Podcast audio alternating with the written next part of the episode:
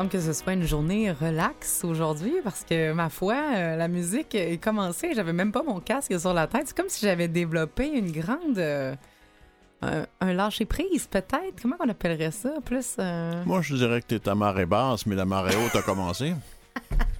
Robert Blondin, salut. Merci d'être là pour la prochaine heure. Des Emmanuel marées, c'est des marées, c'est ainsi des marées de sirop d'érable. Oui, que tu t'es bien gavé d'ailleurs euh, dans les derniers jours, n'est-ce pas? Oui. C'est sûrement le cas de plusieurs personnes. Qui que c'est bon. à l'écoute également. Moi, j'ai été très raisonnable en passant, mais euh, bon, je vais m'en reprendre sur d'autres affaires au cours de l'année. Hey, bienvenue, à convaincu. bienvenue à la vie, tout le monde.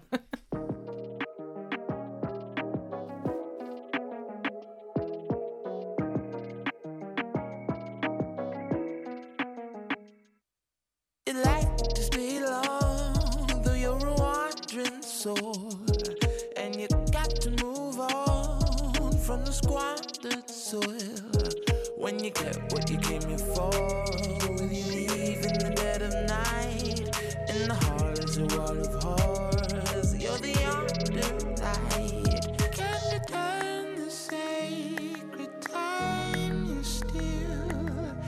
Fact betrays the way you feel, and the sight delays the right to heal.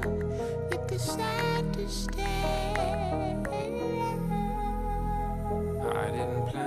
Stay long. I didn't plan to stay long. I didn't plan to stay long. I didn't plan to stay long. In the snake pit so long. I've got posters up. Been defending so long. I don't know how to stop.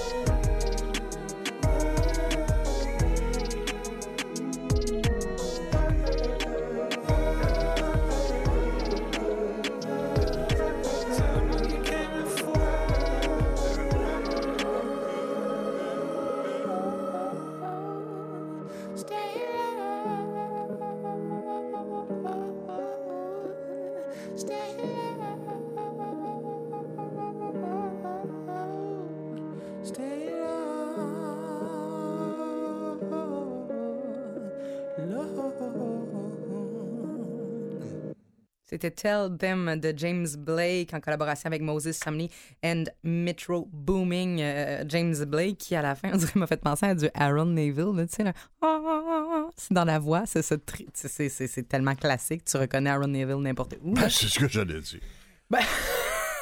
Est-ce que. C'est- OK, pas- tu sais pas, peut-être que, peut-être que t'es pas super body avec, euh, avec Aaron Neville, peut-être aussi. Non, c'est chicané en jouant au billard une fois, puis on se parle plus. C'est correct. C'est correct. Faut bien que. ben, à un moment donné, sais, faut faire un ménage, on le sait, puis ça fait partie des On du des bonnes nouvelles, toi, là? là? Ah, ben oui, tu sais bien. Si je te dis. si je te dis euh, l'homme au bras d'or, ça te dit quoi? Parce que, tu sais, si Aaron Neville, tu connais pas, peut-être que tu connais l'homme au bras L'homme au d'or. bras d'or? Au bras d'or. Ah, ben, je passe tout de suite à Arnold Schwarzenegger. Oui, effectivement. Jean-Sébastien, aurais-tu euh, une idée, toi, de qui on parle? L'homme au bras d'or. Non, absolument pas. Alors, il, il ne joue pas, il annule. il dit, moi, je joue pas. Ça, c'est sûrement un Terneuvien parce que le Labrador, c'est juste à côté de Terre-Neuve. Mm, Non, c'est un Australien. Je vous parle de James Harrison euh, qui, a, euh, qui va prendre sa retraite. C'est l'homme qui a sauvé près de 2 millions de bébés dans les 60 dernières années. Comment a-t-il sauvé 2 millions de bébés, ce gars-là? Dis-tu, Hey, avec ta face de. Moi, je vous le dis bientôt, il y aura un Facebook Sauver Live de cette émission-là. Oui. Bien sûr, on, on se dit ça, mais C'est lui qui stérilisait les petites cannes de manger à bébé Gerber. Non? James a sauvé ces bébés-là en donnant du sang, mais pas n'importe comment ni n'importe quel sang. James a une constitution sanguine qui est, ex- qui est exceptionnellement rare et qui implique des anticorps qui sortent de la norme et qui protègent contre le syndrome de Rhésus ou le rejet du bébé quand les femmes sont enceintes. Donc lui, il était porteur de ça.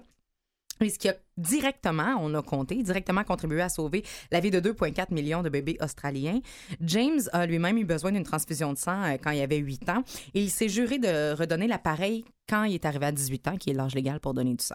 Et euh, il y avait une phobie des aiguilles et c'est là qu'on voit que hein, quand on veut, on peut et qu'on peut dépasser tout. Et quand on dépasse nos peurs, on peut aller servir plus grand que soi. Et c'est quelques années plus tard qu'on s'est rendu compte de la constitution exceptionnelle de son sang. Et euh, donner du sang, c'est devenu sa mission et une vocation pour lui. Et, euh, et, et- c'est quand même une bonne... euh, c'est quand même plusieurs vies qui ont été sauvées et c'est quand même... Le syndrome de Rhésus est connu, puis c'est c'est quelque chose qui est difficile et qui n'a pas toujours de solution. Eh bien, James a fait plus que largement sa part à ce niveau-là. Je vous parle également d'une directrice d'école après Harrison, euh, James Harrison. C'est dans le Harrison County en Indiana que ça s'est passé. C'est euh, Nissa Ellett, la directrice d'une école dans le secteur, euh, qui a décidé de faire une levée de fonds en écrivant à tous les parents et tous les dirigeants de sa communauté euh, pour pouvoir offrir des souliers à ses élèves dans le besoin. Dans cette école-là, 75% des élèves vivent sous le seuil de la pauvreté et avaient même pas des souliers décents à se mettre. Et cette directrice-là a décidé que c'était de sa responsabilité, pas seulement elle, mais elle a quand même pris le chapeau. Parce que cet effet du passant, euh, j'en ai déjà parlé en nombre, mais plus il y a de gens qui peuvent s'occuper d'un problème, moins il y a de chances que le problème soit résolu parce que tout le monde se redonne la responsabilité sur le dos de l'autre. Ben, cette personne-là a dit non, moi je vais m'en occuper. Et ça a tellement bien répondu euh, qu'elle a pu euh, offrir des souliers, mais aussi des bottes d'hiver avec des tucs, des mitaines pour tout le monde. Donc, on félicite vraiment cette directrice. Et morale de cette histoire, quand tu demandes rien, tu rien. Et euh, finalement, je vous parle d'une femme en fauteuil roulant dans, euh, en Utah, ça se passe, euh, qui depuis 10 ans peut se fier sur 60 hommes du voisinage pour la coucher chaque soir. C'est incroyable. Cette femme, elle est atteinte de sclérose en plaques et euh, son fils s'occupe de elle et, euh, et il a décidé que, que, qu'il pouvait pas, qu'il pouvait pas le faire tout seul. Et finalement, c'est 60 hommes du voisinage qui s'en occupent et qui l'abordent jusqu'à temps que son fils revienne le soir. Et cette femme-là peut se coucher tranquille, la lumière fermée, bordée, avec besoin de rien. Je trouve ça merveilleux.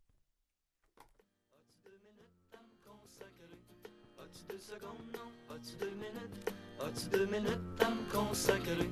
As-tu deux secondes, non? As-tu deux minutes? As-tu deux minutes à me consacrer? As-tu deux secondes, non? As-tu deux minutes? As-tu deux minutes à me consacrer? As-tu deux secondes, non? As-tu deux minutes? As-tu deux minutes à me consacrer? As-tu deux secondes dans ton agenda? Un peu de temps sur le bras, dans tous mes états. Faudra bien que je te dise à quoi ça ressemble une crise, mais elle pas finie. Puis dans ce temps-là, je parle pas.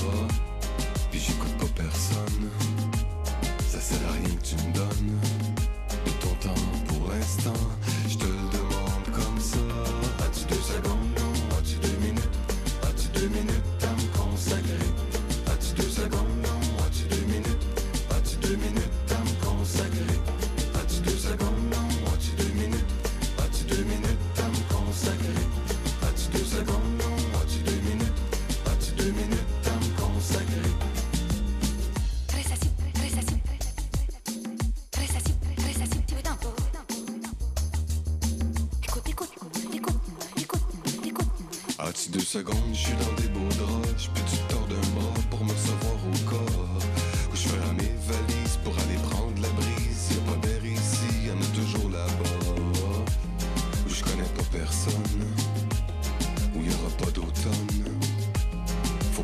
M'emprisonne.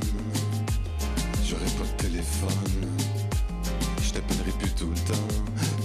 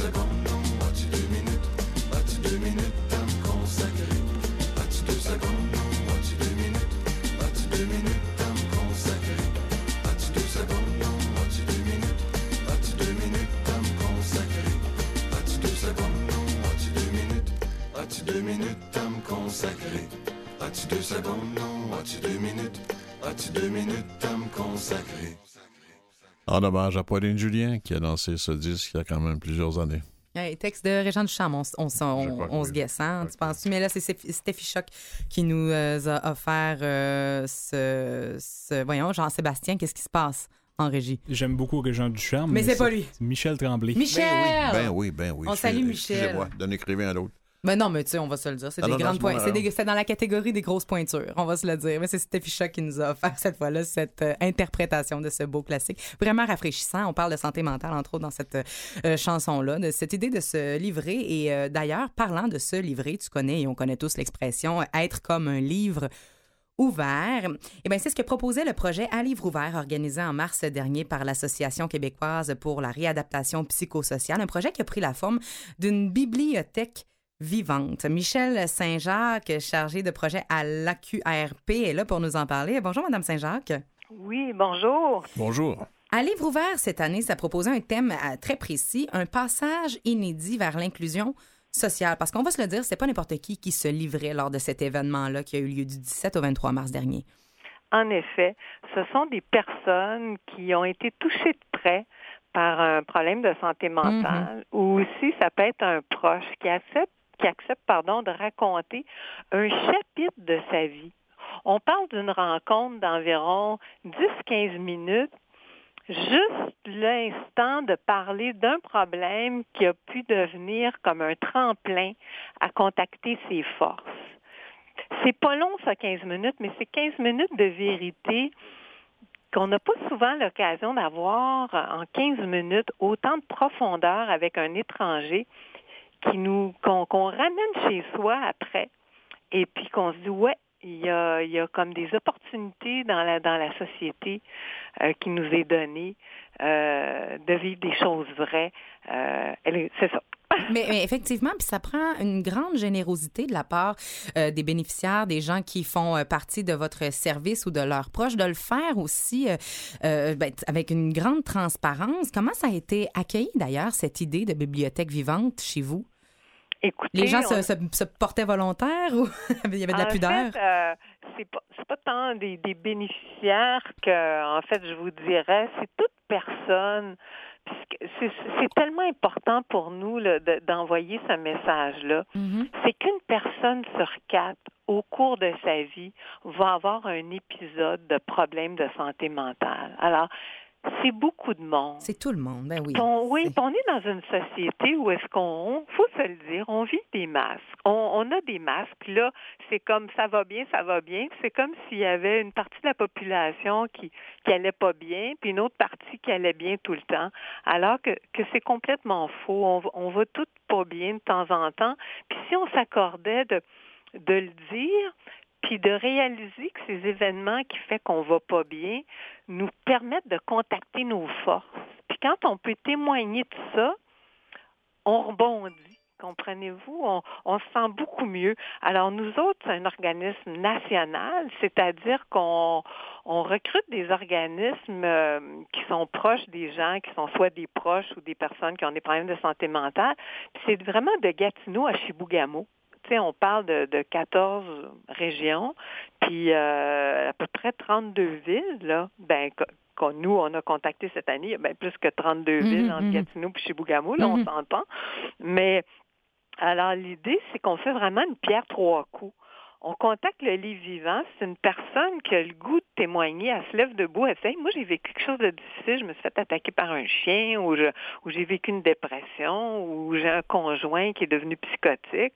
Un peu comme le, le fameux euh, le fameux film qui vient de sortir il n'y a pas longtemps de qui, s'intitule euh, Tenir tête, qui montre des gens qui ont vécu de proche euh, des problèmes euh, de santé mentale en lien avec la psychose et qui sont restés en contact, qui ont eu le courage de dire bon mais là c'est pas la personne que je connais, je veux la retrouver. Et à travers cette difficulté-là, il y a comme des liens plus forts qui se sont créés au lieu de se défaire.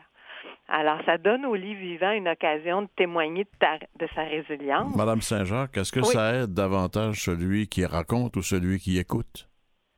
Ça, c'est une super de question. Puis en fait, ce que j'ai le goût de vous dire, c'est que c'est pas mal un peu des deux.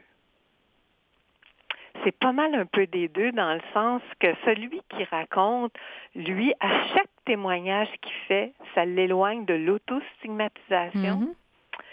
Et puis le grand public, lui, il trouve l'espoir d'un mieux-être. Et puis que le courage du dévoilement, ça vaut le coup.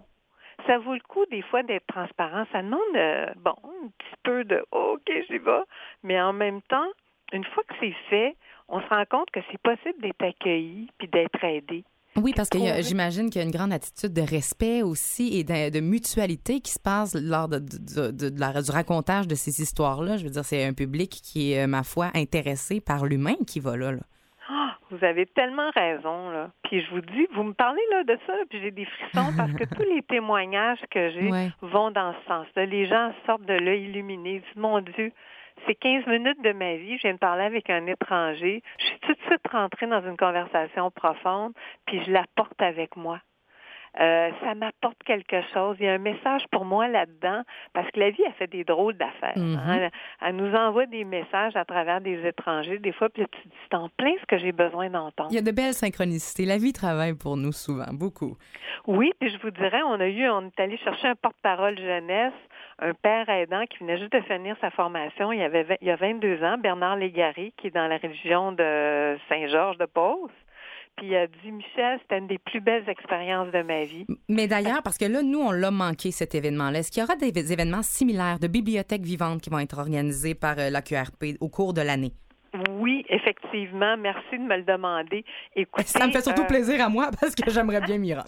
Mais écoutez, on a on a juste avant la semaine de santé mentale qui va avoir lieu début mai. euh, on a dans euh, voyons euh, le Bas-Saint-Laurent, dans le coin de Rimouski, il y a des bibliothèques vivantes qui s'annoncent là. J'ai pas encore de date précise là, mais je vous dirais Rimouski, Témiscouata, La Pocatière, Matapédia, Matane, entre le 7 et le 15 mai, il y a des événements à la bibliothèque de La Pocatière dans ce coin-là.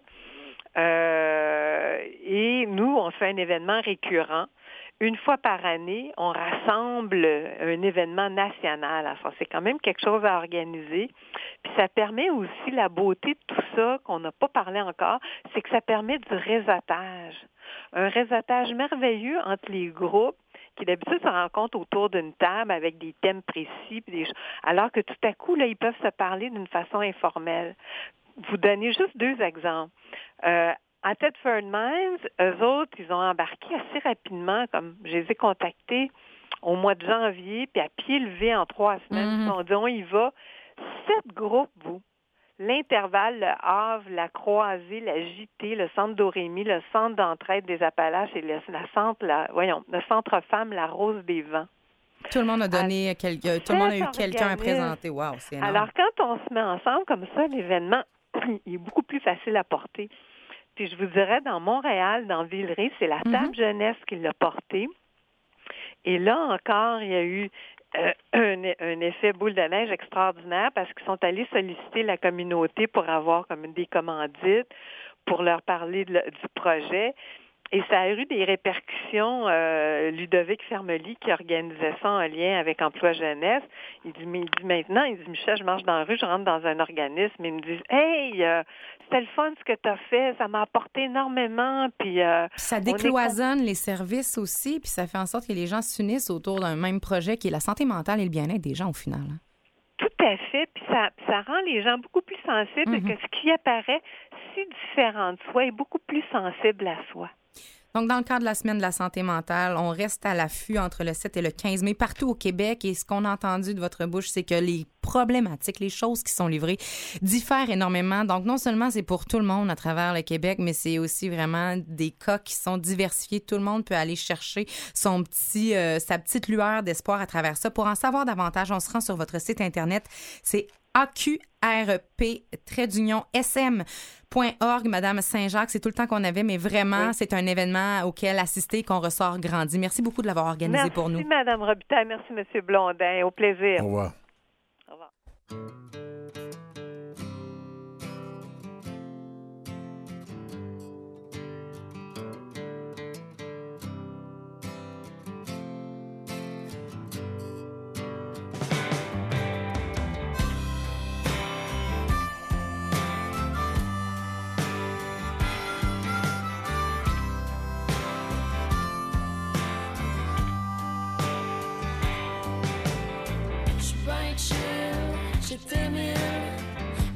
À table la cuisine, j'essaye de chanter un peu. J'suis bien chill, j'étais mille. Assis à table la cuisine, j'essaye de chanter un peu. J'pourrais me plaindre toute la nuit que je manque de temps, que j'ai pas de fun, pis que c'est pas évident. Mais au lieu de ça, j'continue de vivre. Wow, j'suis ben chill, j'étais mille. À table la cuisine, j'essaye de chanter un peu. J'pourrais me plaindre dans l'année longue que le gaz coûte cher, pis que traverser le pont, c'est l'enfer. Au lieu de ça, j'continue de vivre. Wow, j'pourrais me plaindre jour et nuit qu'il faut que je me ferme la trappe, pis que j'te curé de t'en pas. Mais au lieu de ça, je continue de vivre.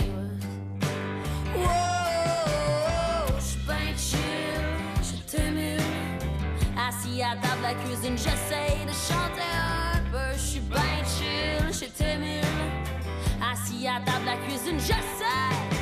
Je pense je suis dû pour aller jouer dehors. Puis d'après moi, ça fera pas de tort.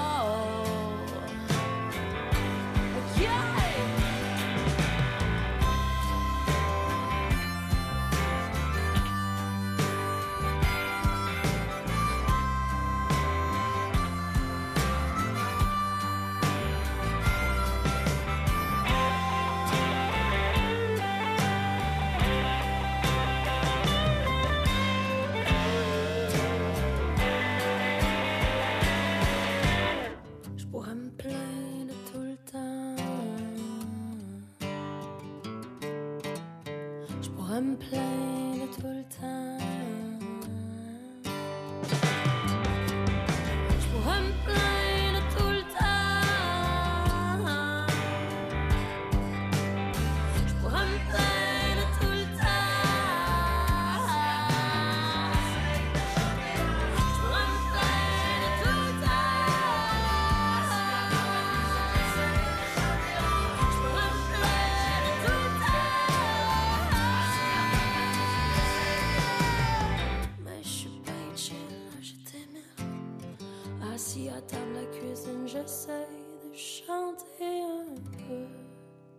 Sarah Dufour qui nous offrait la chanson euh, Chez Témile, Sarah qui vient de sortir son dernier album, son premier d'ailleurs. Excellente chanteuse et très sympathique d'ailleurs, qu'on a connue à la voix. Robert, Oui, ben, j'étais pas là ce jour- ce jour-là, moi. T'écoutais du Aaron Neville dans le pas T'es en train de t'es. chicaner avec Aaron Neville. Là, bien. être au bowling, comme d'habitude. Parce que toi, tu... J'ai trouvé une belle nouvelle pour toi. Oui, oui. Et puis, pour le monde entier, d'ailleurs. Oui. Le Sikkim, je sais pas si tu sais où c'est, mais c'est en Inde, sur le continent indien. C'est un État de l'État indien qui comprend 600 000 personnes. C'est quand même pas rien, là, 600 000 personnes. Ben, c'est le premier État au monde à être 100% bio par voie légale. Ils n'ont pas le droit de faire autre chose que du bio pour 600 000 personnes. C'est une volonté politique accouplée avec un dévouement collectif, un engagement collectif qui a fait que ça marche très bien et c'est devenu effectivement le premier État entièrement bio au monde interdiction progressive de la chimie dans l'agriculture. Et progressive, dans deux ans, c'est fini. Nous, on pense encore que, regarde, dans 14 ans, on s'est demandé Ah, si c'était une bonne chose. hein. Oui, oui. Bon, les rendements sont rattrapés déjà au niveau de l'agriculture Mhm. et le recours des pesticides, des engrais chimiques, c'est considéré comme un crime et ça s'en va maintenant en juridiction. Ça, c'est absolument... euh, Ça, c'est d'aller au bout, au Ah ouais. bout d'une conviction. à un moment donné, quand ça suffit, ça Même suffit. chose pour les, les- les plastiques, interdits Mhm. complètement au, niveau, au niveau de l'emballage. Pour le reboisement, qui est obligatoire quand on coupe des arbres, ben, ça me semble une sacrée belle idée. Alors, ben, chapeau au Sikkim, en Inde. Ben, tellement. Et avant l'émission, tu m'as demandé de parler du lâcher-prise. Moi, Robert, dans toute ta recette du bonheur, et là, il nous reste une minute et demie. Je ne sais pas si je vais avoir tout problème. entendu Non. ce que tu as à me dire, mais ça se pourrait que je Absolument pas. relance après La, la, première, pause. la première, première recette là, Parce pour, que lâcher pour prise, lâcher prise, Oui. puis pas trop se laisser blesser, c'est d'accepter que ça va pas aussi bien qu'on voudrait que ça aille. Ça, c'est la Il y a un base. chroniqueur avec nous qui va parler tout à l'heure, qui connaît bien la question médicale. Pense, tu as déjà eu ça dans la vie, des injections, des piqûres? Oh, j'en ai eu quelques-unes. La meilleure façon que ça fasse pas trop mal, c'est de les vouloir. C'est-à-dire que si, ah, si on les refuse complètement et que son contracte le muscle, etc., garde, ça va brûler, ça va piquer, ça va faire mal. Mais c'est là qu'on dit la douleur n'est pas un choix, mais la souffrance en est un. Et Voilà. souffrir, c'est quand tu refuses. Alors, c'est la même chose pour, pour des mauvais moments de la vie. Il faut les accepter.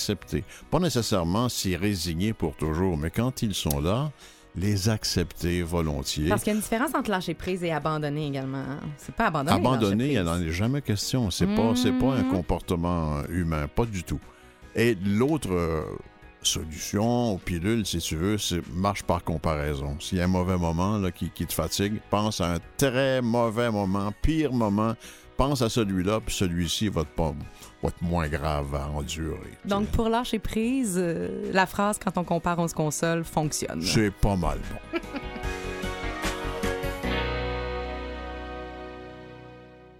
Robert Blondin, Emmanuel Robitaille encore avec vous pour 30 minutes afin d'aimer la vie. C'est intéressant parce qu'on vient de se laisser sur cette idée de lâcher prise. On n'est quelques- pas là pour aimer la vie. On aime la vie, c'est pour ça qu'on C'est est, pour là. ça qu'on est là. Voyons donc. Oh, oh, mon Dieu que c'est bon. Et on vient, de se, on vient de se laisser sur le lâcher prise. François Baruel vient d'entrer en studio dans quelques instants. C'est drôle. On va parler de tête de cochon. Je sais pas si les têtes de cochon peuvent vraiment lâcher prise. mais Pourquoi tu me regardes comme Ah. ça?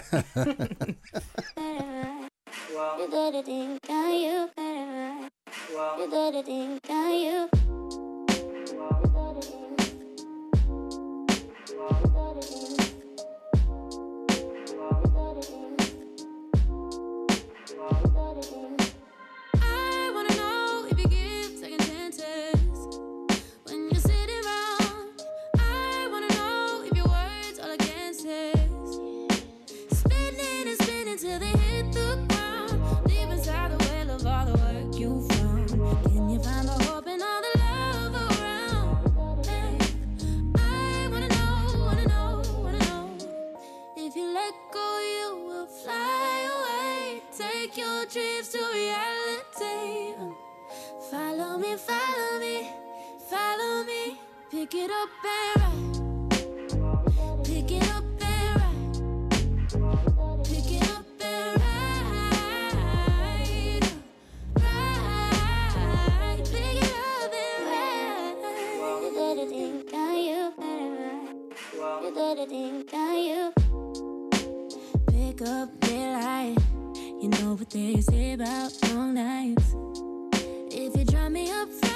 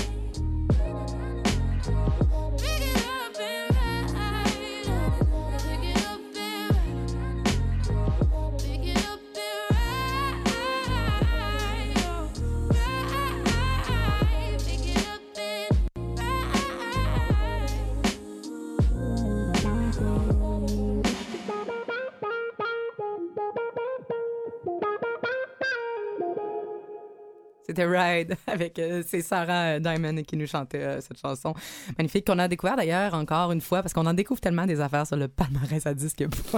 CA, rendez-vous-y, vous allez voir euh, des sorties montréalaises comme celle-ci d'ailleurs. François, tu viens nous parler, oui, c'est mon nom. tu viens nous parler de tête de cochon et effectivement, Robert, t'en es une pas pire. Moi aussi, d'ailleurs, moi j'embarque dans le bateau. Pardon? Ben, ne joue pas l'outré. tu n'es pas outré. Je ne joue pas l'autruche du tout. Ajuste ton appareil. Ah, OK. OK, c'est bon. Donc, François, tu nous parles de tête de cochon parce qu'effectivement, euh, j'ai vu passer des choses cette semaine, des articles qui concernent cette nouvelle, peux-tu dire, découverte, technologie avancée, scientifique, qui soulève des questions éthiques intéressantes. C'est- C'est plutôt insolite qu'une découverte vrai. scientifique, mais c'est vrai qu'il y a une petite découverte derrière. Alors, comme on a, on a passé la- la fin de semaine officielle des résurrections, on va parler maintenant de celle des cochons hypothétiques. Et euh, donc, c'est un peu comme un film de science-fiction, hein, ça fait penser. C'est le genre de nouvelle que tu sais pas Frankenstein avec Junior. quelle attitude euh, l'accueillir. C'est bizarre. Ben, c'est très, spécial. En fait, c'est des chercheurs ont réussi à remettre en place des connexions neuronales dans des cerveaux de cochons morts depuis 4 heures. Ça, c'est quelque chose d'assez étonnant parce qu'on pensait qu'au bout de 4 heures, il n'y avait absolument plus rien. En fait, après avoir, avec une technique particulière, euh, qui est tout simplement euh, de redrainer les cerveaux avec une pompe, une pompe qui permet de faire circuler un, substitut sanguin, euh, genre pompe qu'on utilise dans la circulation extracorporelle pour protéger le cerveau lorsqu'on fait une greffe cardiaque ou quand il y a un, un arrêt cardiaque complet. Ou un embaumement. Ou un embaumement, Euh, ouais, c'est ça. Euh, là, on- avec l'embaumement, on pousse sans retour, tandis que là, il faut vraiment faire un circuit aller-retour. On les a mis à 37 degrés. Il, il y a eu 32 têtes de cochons qui ont été perfusées comme ça, et on a obtenu non pas une conscience, parce qu'on ne peut pas la mesurer réellement. Uh-huh. Il n'y a pas eu non plus de sensation de douleur ou d'insensibilité, mais on s'est aperçu Mais il qu'il y a avait des activités il y a cérébrales. des activités cérébrales qui sont réapparues. C'est très impressionnant, ça, quand même. On- Tu vas être euh, surpris? Jusqu'à quel point? Le point, justement, c'est que ce sont, des, ce sont des communications neuronales, c'est-à-dire qu'il y a eu des courants électriques qui sont apparus, mais ce n'est pas, euh, on ne sait pas jusqu'à quel point, parce qu'ils peuvent pas parler quand leur cerveau est sur la table comme ça. C'est pas facile de les faire parler ou de les faire grogner. C'est vrai, ils ne sont Ah pas sensibles à la douleur non plus. Mais ce qui serait intéressant, c'est d'aller voir dans quelle, dans quelle zone du cerveau les activités ont été décelées. On peut inférer euh, quelque part un peu à quoi ça sert cette zone-là et donc voir, ben, Voilà. inférer la fonction. là. Mais j'ai une question, elle va te surprendre énormément, ma question. Là. Pour- pourquoi on voulait faire ça? On a Pourquoi comment, voulait comment faire ça? qu'on veut faire Je ça? pense que ça, c'est simplement la curiosité gratuite de- du chercheur. Parce qu'en fait, euh, quelle est l'utilité de la chose réellement? Bah, C'est que ça pourrait peut-être être utilisé si on voit immédiatement un infarctus du myocarde massif, par exemple, qui résiste à- au, au- au massage cardiaque. Ou un, A- ou un AVC? ou, ou un AVC, pour mettre le cerveau en réserve, on peut mettre cette, euh, ce cerveau euh, sous, sous pompe de manière à le maintenir tel quel et attendre qu'il y ait une régénération. Apparemment, puisque maintenant on sait aussi que les cerveaux, euh, le cerveau peut produire des nouveaux neurones, hein, on le sait ça Oui. aussi. Donc alors, on ne parle pas de, de guérison ni de cicatrisation céré- cérébrale pour le moment, pas du tout. Mais on se, on- ça pose la question de quand on est mort, qu'est-ce qui se passe après? Non mais sérieux, est-ce que le cerveau marche toujours ou pas? Et, c'est et une- pour combien de temps? et pour combien de temps? Ben Justement, il est mort 4 heures et on l'a refait vivre au pendant, puisqu'on a perfusé pendant 6 heures. Et au bout de 6 heures, c'est-à-dire 10 heures après la mort officielle du cochon, dont on a coupé la tête, 10 heures après, il y avait des, des, des systèmes, des, des signes, des signes d'activité cérébrale. Et il y a des chercheurs qui se sont penchés justement sur l'éthique de cette pratique-là. D'autres articles sont sortis. Je les ai pas lus, moi, parce que ça me, je- ça me troublait. Je, je te les ai laissés, François. Ah, ben, c'est extrêmement intéressant parce que c'est Oui. intéressant en soi pour ce que ça peut annoncer éventuellement. On ne sait que- pas jusqu'où ça, veut, ça va aller, bien sûr. Est-ce que l'homme va vouloir aller chercher cette nouvelle pratique-là on peut pour pas perdre nos proches? on peut pour pas- restimuler électriquement un cœur. mais On est rendu qu'on Mhm. peut aller chercher avec cette pompe au niveau hydrostatique, on peut aller chercher le Mais ça cerveau. veut dire qu'il y a encore de la vie après la mort apparente. Absolument. Et C'est ça le gros problème. D'ailleurs, tous les hommes vous le diront, euh, un quart d'heure après la mort, ça lève encore. Ah, tu l'as essayé maintes fois aussi. oui, Ah mais ça marche pas, je suis pas mort. Ah, c'est ça. Je pensais que tu avais été faire un tour, je vais voir si ça fonctionnait. Mais il n'y a pas que ça après la mort. Il y a encore autre chose. Il y a, qu'il y a des gènes. Oui. Il y a des gènes qui s'expriment encore Oui. après la mort pendant 4 jours, 5 Mhm. jours. On a trouvé ça chez les souris et Tant chez les ça, poissons. Ouais. Oui. Et très curieusement, ça c'est très particulier, c'est que certains gènes, euh, parmi les 1000 qu'on a recherchés, qu'on a, qu'on a, qu'on a bien vus et qu'on a comptés, il y en avait encore au bout de 5 jours, il y en avait encore 500 et quelques chez les poissons zèbres. Et ces, ces, ces- ces gènes-là s'expriment par l'embryogénèse. C'est-à-dire comme si le corps humain ou le corps de l'animal essayait de fabriquer quelque chose du domaine de l'embryologie. C'est comme si on revenait finalement au départ. C'est comme si le point de départ se retrouvait à la fin. Et là, on voit un cycle sans fin. Ce sont d'ailleurs des gènes qui ne s'expriment plus du tout une fois qu'on est né, Mhm. mais qui réapparaissent, l'activité réapparaît Mhm. après la mort. C'est incroyable. T'imagines qu'on pourrait cloner quelqu'un juste après ses funérailles, tu sais? Ben oui, de toute façon, oui, absolument, puisque si les cellules sont encore là, pourquoi pas? Et Bien c'est super intéressant. Puis c'est là qu'on va voir justement. Puis c'est vrai que ça soulève ce cycle-là qui ne finit pas entre, entre mort et naissance. Et finalement, est-ce que c'est finalement la même chose? Ce que ça soulève aussi, c'est toute la problématique du deuil. Tout à Oui. fait. Oui. Ça, c'est... Est-ce qu'on va être capable de lâcher prise sur la mort de quelqu'un quand on sait qu'à quelque part on Toi, aurait non, pu? mais nous, nous, les vieux, oui. Mais c'est super intéressant, François. Merci. Et, à voir quand on se penchera également sur tout ce qui vient avant la naissance, au même titre d'après la mort, parce qu'actuellement, on s'intéresse beaucoup à ce qui se passe après la mort. Ça nous fascine, la mort physique, en tout cas, la mort euh, qu'on ne sait plus trop euh, quand est-ce qu'elle arrive, vraiment. Ce serait intéressant de voir ce qui se passe aussi avant la réelle naissance et avant, euh, avant qu'on soit capable de mesurer. Oui. C'est toujours tout, tout un cycle de vie et de mort des cellules, Mhm. puisqu'il y a une sculpture de l'homme, une sculpture de l'enfant et de l'embryon qui se fait par di- disparition de certaines cellules, puisqu'au départ on est des poissons, puis on est des batraciens, puis ensuite etc.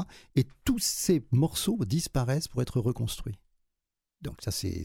Indi- indifféremment qu'on soit de Montréal ou de Québec, là. C'est exactement pareil. Ils ont les pieds palmés, paraît-il, à Ben, Québec exactement, quand même. Hey les gars, merci beaucoup.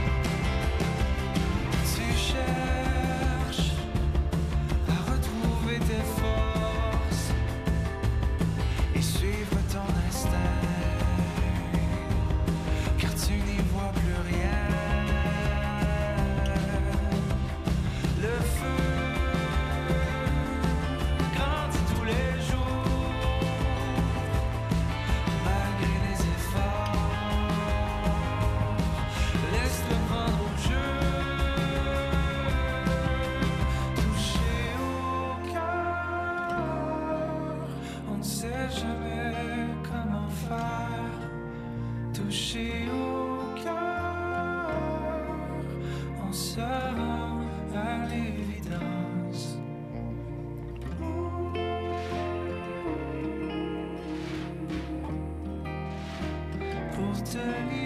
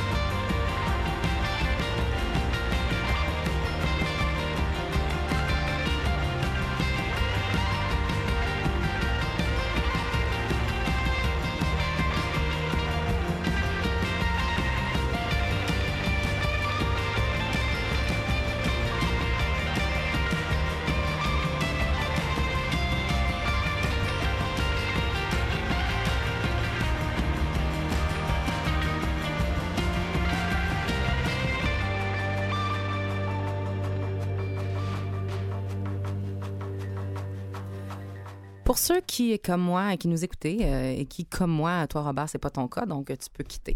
Mais qui sont ceux comme moi qui ont euh, passé l'hiver au Québec, qui n'ont pas voyagé. On va voyager un petit peu quand même. J'aime aller voir ce qui se passe autour du monde. Tu sais qu'il y a des endroits comme.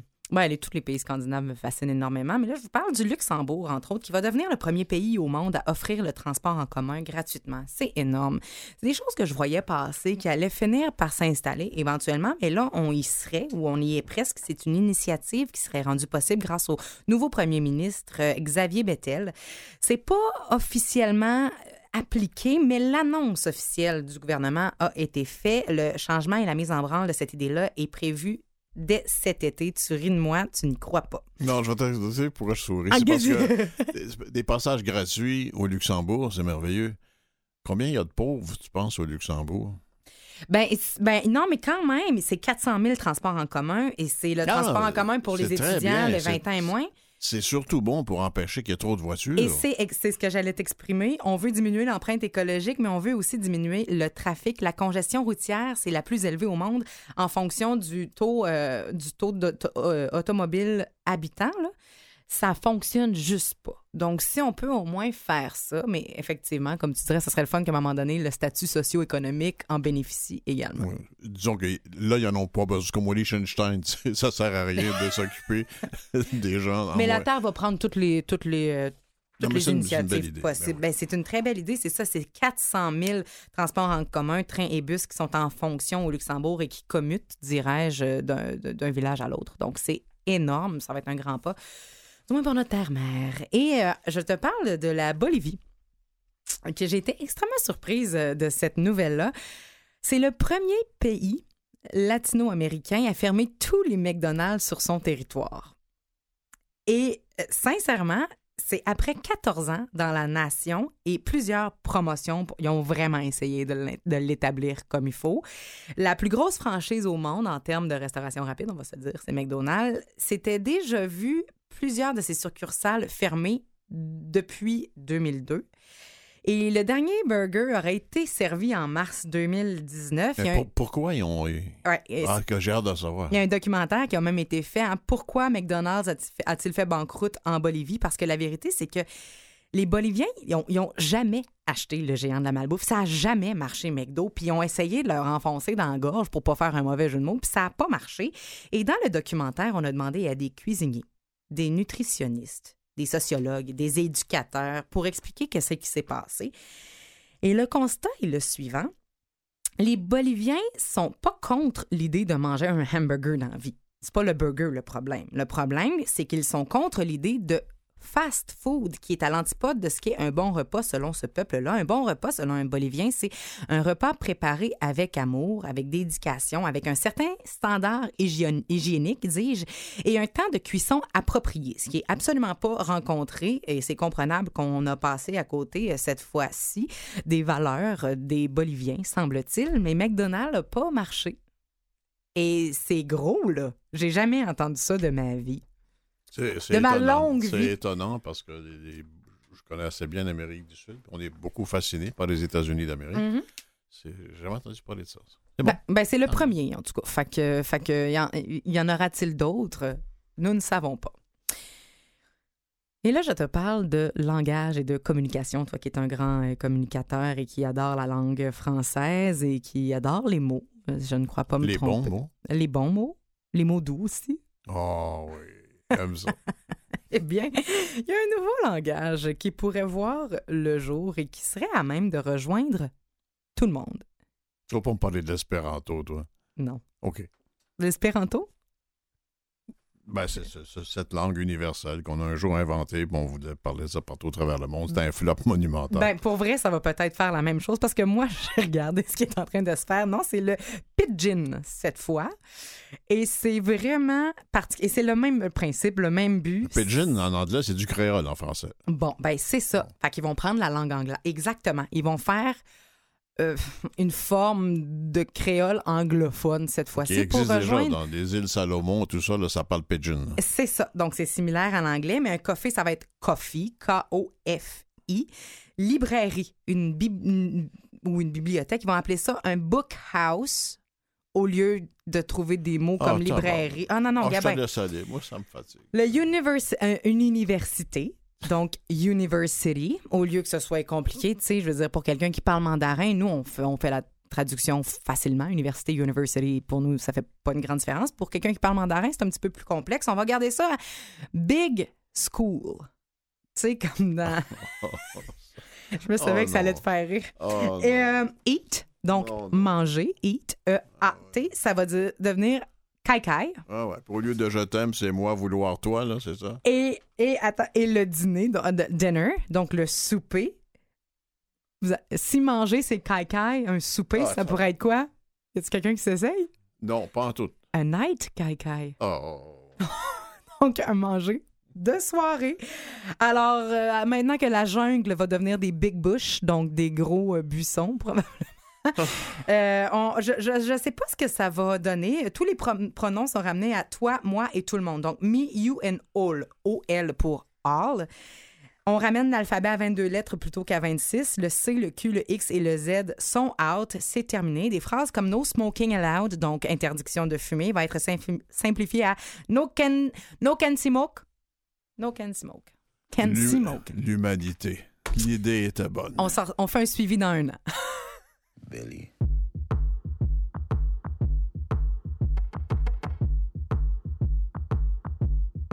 What do you want from me? Why don't you run from me? What are you wondering? What do you know? Why aren't you scared of me? Why do you care for me? When we all fall asleep, where do we go? Come here. Say it, spit it out. What is it exactly? Your pain is the amount cleaning you out. Am I satisfactory? Today I'm thinking about the things that are deadly. The way I'm drinking you down, like I wanna drown, like I wanna end me. Step on the glass, staple your tongue. Ah,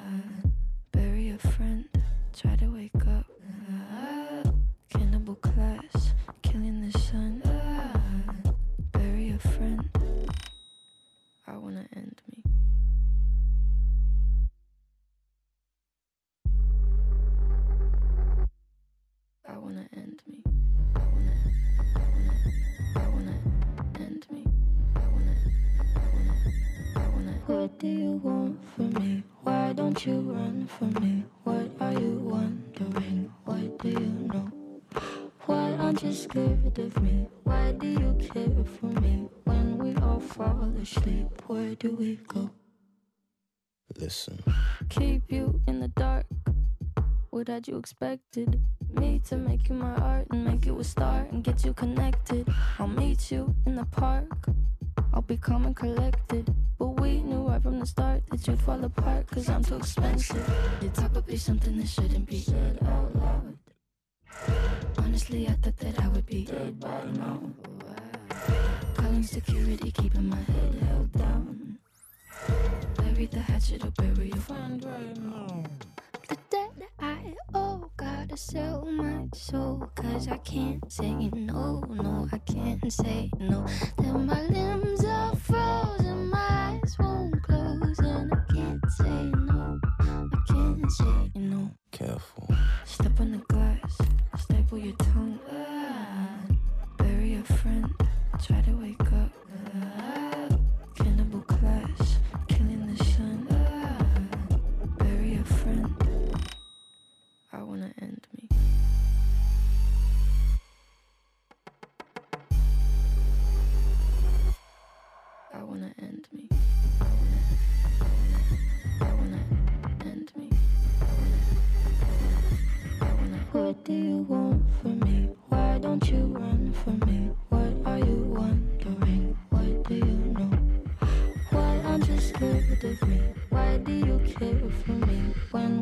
fall asleep, where do we go?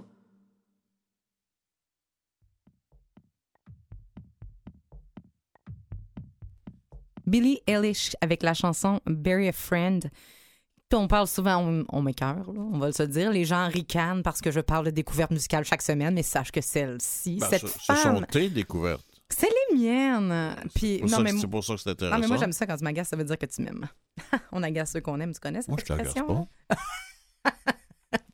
Laisse donc faire. Je révèle tes vérités, c'est pas pareil. Tu es mon miroir. Ben oui, Oui, c'est ça. un peu déformant des fois. Billy, que j'adore sincèrement, cette fille-là, c'est brillant ce qu'elle fait. Et que ce soit mainstream, que ce soit aussi populaire, euh, c'est pas des arrangements que tu penses qui vont nécessairement toujours passer. En tout cas, moi, j'essaie de m'imaginer le travail qui est fait en studio, là, puis hey, ça, là, ça va être numéro un, ça va être notre premier single. Tu sais, moi, j'aurais pas pensé.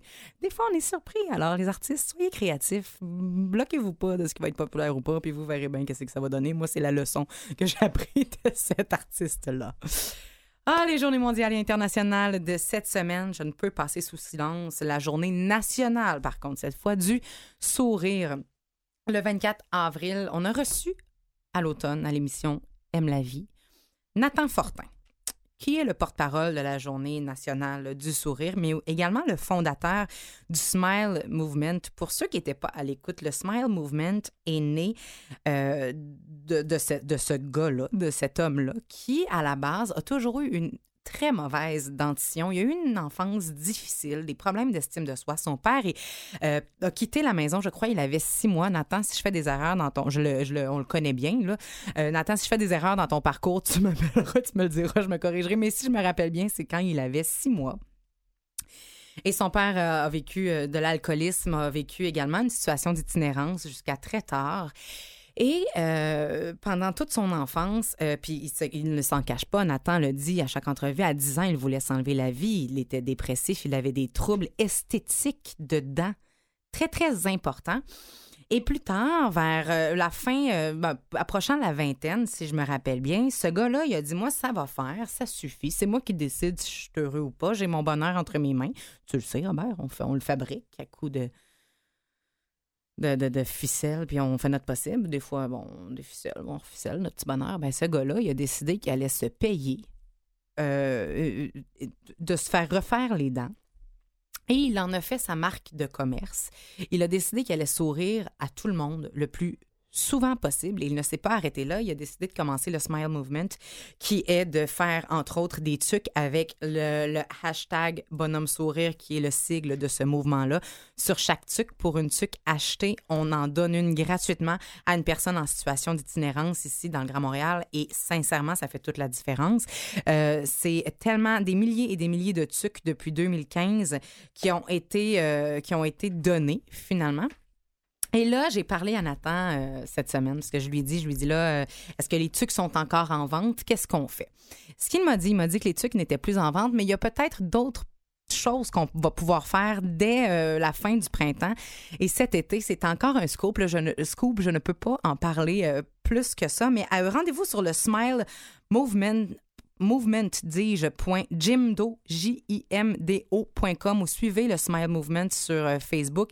Regardez les arrivages qui vont euh, bientôt euh, voir le jour. On peut aider à l'année longue très bientôt avec les initiatives de Nathan. C'est une très bonne nouvelle. C'était pour la Journée nationale du sourire et la Journée internationale de la danse également que je voulais mentionner. Lancé pour la première fois en 82, euh, c'est une journée qui va commémorer, entre autres, l'anniversaire de naissance de Jean-Georges Nover, un chorégraphe qui a marqué l'univers de la danse en changeant le ballet classique, entre autres. Et il y a tellement de choses qui vont se faire. Allez sur québecdanse.org pour en savoir plus et inscrivez vos enfants à la danse. C'est merveilleux. Moi, je danse pas, mais j'aime ça regarder de la danse. Toi, tu danses-tu, Robert? Ou la danse? Oui, le ballet seulement. Le ballet? Et tu. Oui, OK. Non, c'est bon. Alors voilà, c'était les Journées mondiales et internationales pour cette semaine. Merci Jean-Sébastien La Liberté en régie. Merci Catherine Bauderon également à la recherche. Merci Robert. Merci à tout le monde d'être là chaque semaine. Et on se dit à la semaine prochaine, comme d'habitude, même heure, même poste. Et comme. Mais ça.